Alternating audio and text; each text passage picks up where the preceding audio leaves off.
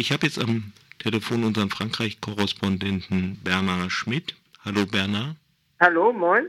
Erstmal möchte ich, bevor ich die Frage, äh, einen Irrtum aufklären. Es gibt hier das Gerücht des letzten Wochenende hätten die Französinnen und Franzosen gewählt. Das stimmt, ja. das stimmt, das stimmt natürlich nicht. Also die Mehrheit hat nämlich nicht gewählt. Eine, so, Minderheit, ja. hat, eine Minderheit hat gewählt. Ja. Das Zweite, es bestand die Gefahr, dass ein gefährlicher Trotzkist die Wahl gewinnen würde. Das ist jetzt wohl abgebogen worden. Ja, wie siehst du das? Oder hast du die Frankfurter Rundschau nicht gelesen?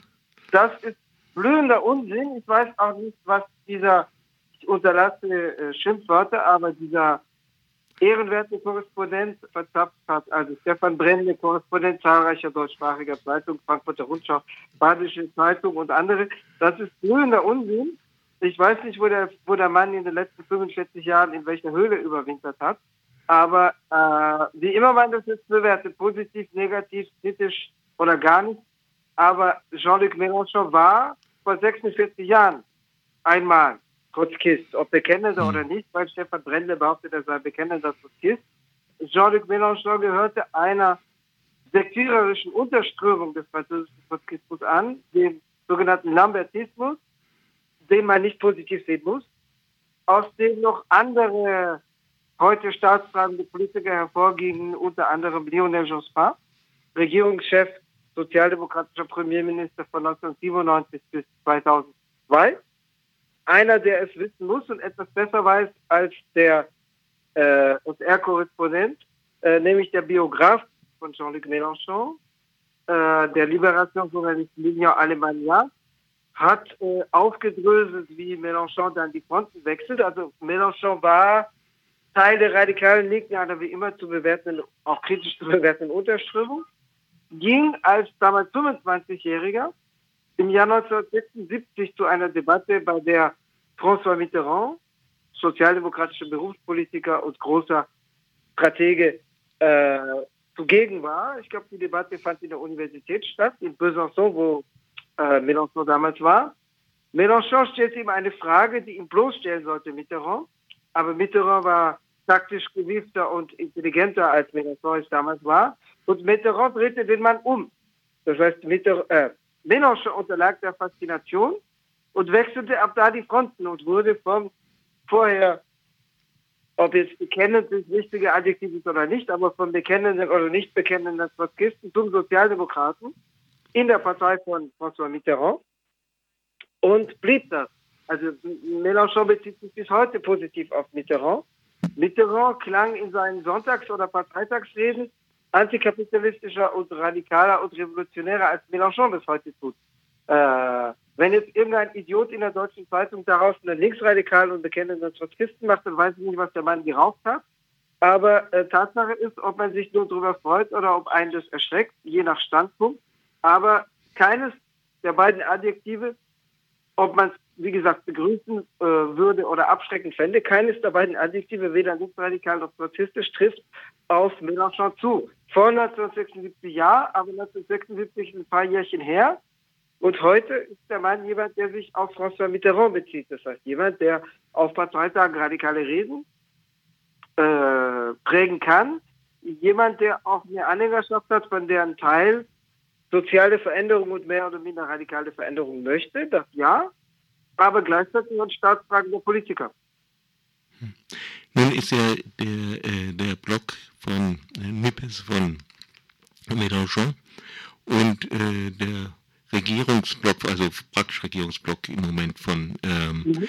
äh, Macron Ensemble, das zusammen, mhm. Äh, mhm. ungefähr gleich rausgekommen, aber die Sitzverteilung wird sich vermutlich doch eher zugunsten von Macron entwickeln. Kannst du das ein bisschen erklären, wie das kommt? Wahrscheinlich. In Frankreich, das französische Parlament wird ja nicht nach, der, äh, nach dem Verhältniswahlrecht gewählt, wie es 1986 kurzzeitig der Fall war. Also es gab eine Wahl in der Fünften Republik, die nach dem Verhältniswahlrecht stattfand. Eine Wahl zur Nationalversammlung, die im März 1986. Aber davor und danach wird in Frankreich anders als in der Bundesrepublik nach dem Mehrheitswahlrecht gewählt. Das heißt, in jeweils einem Wahlkreis entscheidet im ersten Wahlgang die absolute, im zweiten die relative Mehrheit. Jedenfalls die relative Mehrheit, wenn es mehr als zwei Bewerber oder Bewerberinnen sind, weil wenn es zwei Kandidaturen sind, dann entscheidet die absolute Mehrheit in der Stichwahl. Ähm, nun kommt es darauf an, wie die Wahlkreise zugeschnitten sind, weil äh, die Wahlkreise äh, sind ja nicht so exakt symmetrisch angeordnet, dass äh, die äh, die, die ist. Kräfteverhältnisse zwischen den politischen Parteien exakt, exakt den Verhältnissen in den einzelnen Wahlkreisen entsprechen würden. Sondern beispielsweise ein Industrierevier kann so zwischen drei ländlich oder bürgerlich geprägten Bezirken aufgeteilt sein.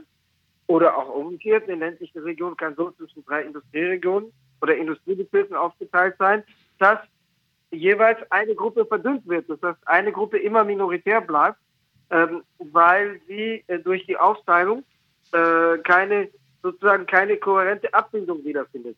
Im Wahlkreis entscheidet jetzt in der Stichwahl die, je nachdem relative oder absolute Mehrheit zwischen den Bewerbern und Bewerberinnen in diesem Bereich. Äh, die Wahlkreise wurden 1986 neu eingeteilt, ein bisschen nochmal 2012 oder 2013, aber die äh, die grundlegende Wahlkreiseinteilung beruht auf der, die 1986 vorgenommen wurde, als das Mehrheitswahlrecht wieder eingeführt wurde, nach einem kurzen Zwischenspiel, nach einem kurzen Intermezzo des Verhältniswahlrechts. Und die Wahlkreise sind natürlich so zugeschnitten, dass sie nicht die Linke begünstigen, weil der, der damals die Wahlkreiseinteilung vornahm, war Charles Pasqua, also ein konservativer Innenminister, der nebenbei auch äh, Privatpolizeien befehligte, also der zum Teil auch außergesetzlich handelte. Das heißt, die Wahlkreise sind nicht so eingeteilt, dass sie die Linke begünstigen. Insofern äh, kann äh, die, zumindest bei ungefährem Gleichstand, äh, die, äh, die Macron-Anhängerschaft eine mehr oder minder deutliche Sitzemehrheit gewinnen. Trotzdem gehe ich nicht davon aus, gehe ich nicht davon aus, dass am Sonntag, den 19. Juni, die Macron unterstützende Partei die absolute Sitzemehrheit gewinnt. Die absolute Sitzemehrheit ginge bei 289 Sitzen an. Äh, die Hälfte von 577, beziehungsweise von 578, die Hälfte von 578 ist, also 577 Sitze gibt es in der Nationalversammlung. Äh, die Mehrheit wäre also 578 geteilt durch zwei, also mindestens 289. Die Prognosen für die Macron-unterstützten Parteien liegen derzeit das kann sich noch verschieben bis zum Wahltag, aber derzeit zwischen 260 und 300. In der Spannbreite zwischen 260 und 300 liegt die Mehrzahl, der, der, die Mehrheit der Spannbreite unter 289. Das heißt, möglich ist, dass das Macron-Lager gewinnt, aber mit einer relativen Mehrheit. Das heißt, die stärkste politische Kraft im künftigen Parlament darstellt, also im Unterhaus des Parlaments in der Nationalversammlung. Der Senat wird nochmal anders gewählt. Ähm, der Senat bildet im Wesentlichen die Bürgermeister ab. Ähm, die, äh, die Macron-Anhänger könnten eventuell die stärkste politische Kraft bilden, aber ohne eigene Mehrheit. Das heißt, sie müssten dann mit wechselnden Mehrheiten regieren. Das gilt im Moment als die wahrscheinlichste Variante. Bis zum Wahltag kann natürlich noch einiges sich verschieben, aber so sieht es im Moment aus. Nun ging es ja bei der Präsidentschaftswahl vor allen Dingen um das, diese Rechtsaußen-Kandidatin. Äh, Kandidatin.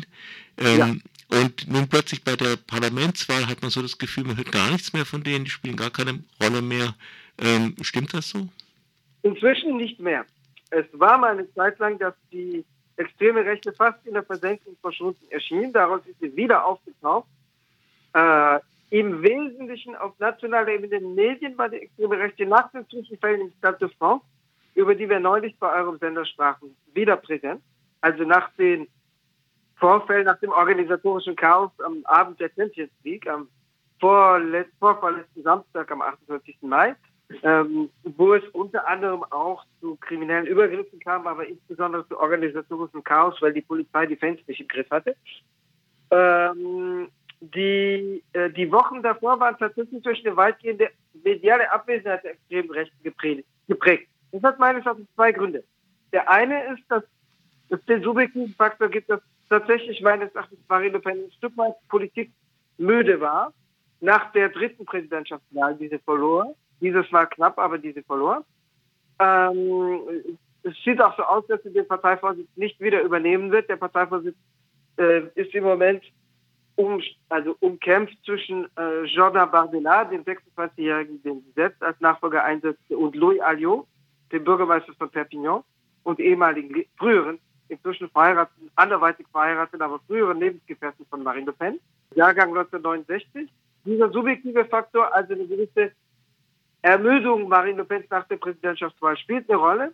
Übrigens auch bei Macron, der, glaube ich, auch eine Durchhängerphase nach der Präsidentschaftswahl hatte. Der zweite Faktor ist politischer Natur. Also das äh, politische Projekt der extremen Rechten ist der zweite Hauptgrund, äh, warum die extreme Rechte keine so starke Dynamik wie das Linksbündnis im Präsident im, im Parlament, im Parlamentswahlkampf entfachte.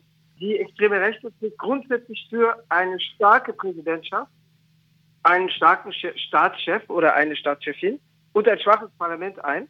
Die extreme Rechte kann deswegen nicht, wie Mélenchon es tut, auftreten und sagen, okay, wir werden die Parlamentsmehrheit erringen und dann gegen den Präsidenten regieren und ihn schwächen. Das widerspricht fundamental ihrem Projekt, das eher eine Schwächung des Parlaments beinhaltet, aus grundsätzlichen Erwägungen heraus. Deswegen bezieht die extreme Rechte von Anfang an den Oppositionswahlkampf, um zu sagen, wir werden in der kommenden Legislaturperiode nicht regieren, wir werden drinnen sitzen, drinnen hocken, gebt uns eine Stimme, damit wir gegen Macron opponieren. Aber das lockt natürlich nicht so viele Leute hinter dem Ofen hervor, wie wenn Leute antreten und sagen, wir werden gewählt, wenn ihr uns unterstützt und wir machen dann die Politik. Also wenn, wenn die extreme Rechte Oppositionswahlkampf betreibt, dann geht sie eben nicht davon aus, dass sie in den nächsten fünf Jahren die Politik betreibt auf nationaler Ebene. Das sind, glaube ich, die zwei Gründe, warum die extreme Rechte in den Medien nicht so stark präsent war. Wie bereits erwähnt auf eurem Sender bis zum 28. Mai, weil nach den Vorfällen im Stade de France die, die Medienpräsenz wieder anwuchs hat die extreme Rechte insgesamt mit ihren unterschiedlichen Kandidaturen ein hohes Ergebnis erzielt. Wenn man alle rechtsextremen Kandidaturen zusammenzählt, kommt man, ich habe es heute früh durchgerechnet, auf 24,14 Prozent. Also ein Viertel der Stimmen. So hoch hat die extreme Rechte noch nie bei Parlamentswahlen abgeschnitten. Man muss dazu sagen, sie schneidet normalerweise bei Präsidentschaftswahlen, wo es um den Chef oder die Chefin geht, viel höher ab als bei Parlamentswahlen, wo es auch viele unbekannte und zurzeit unerfahrene Kandidaten und Kandidatinnen gibt. Es gibt ja über 500 Kandidaten. Der Rassemblement National, die Partei von Marie Le Pen, erhielt 18,7 Prozent. Die Partei von Eric Zemmour, Reconquête, scheiterte überall mit einem landesweiten Durchschnittsergebnis von 4,25 Prozent. Sie werden aber keinen und keine durchbekommen, also nicht im Parlament vertreten sein. Damit dürfte auch die Spaltung der extremen Rechten zumindest auf wahlpolitischer Ebene überwunden sein, weil das Demur-Projekt damit gescheitert ist. Also das Demur-Projekt dem Rassemblement National von rechts der Konkurrenz zu machen. Es entfällt noch ein weiteres gutes 1%, 1,2 Prozent entfallen auf weitere kleinere rechtsextreme Kandidaturen. Aber der gesamte Block stellt 24 Prozent der Stimmen dar, darunter der Rassemblement National 18,7. Im Vergleich, bei, den, bei allen Parlamentswahlen in den letzten 20 Jahren erhielt der damalige Front National im Durchschnitt 12 Prozent.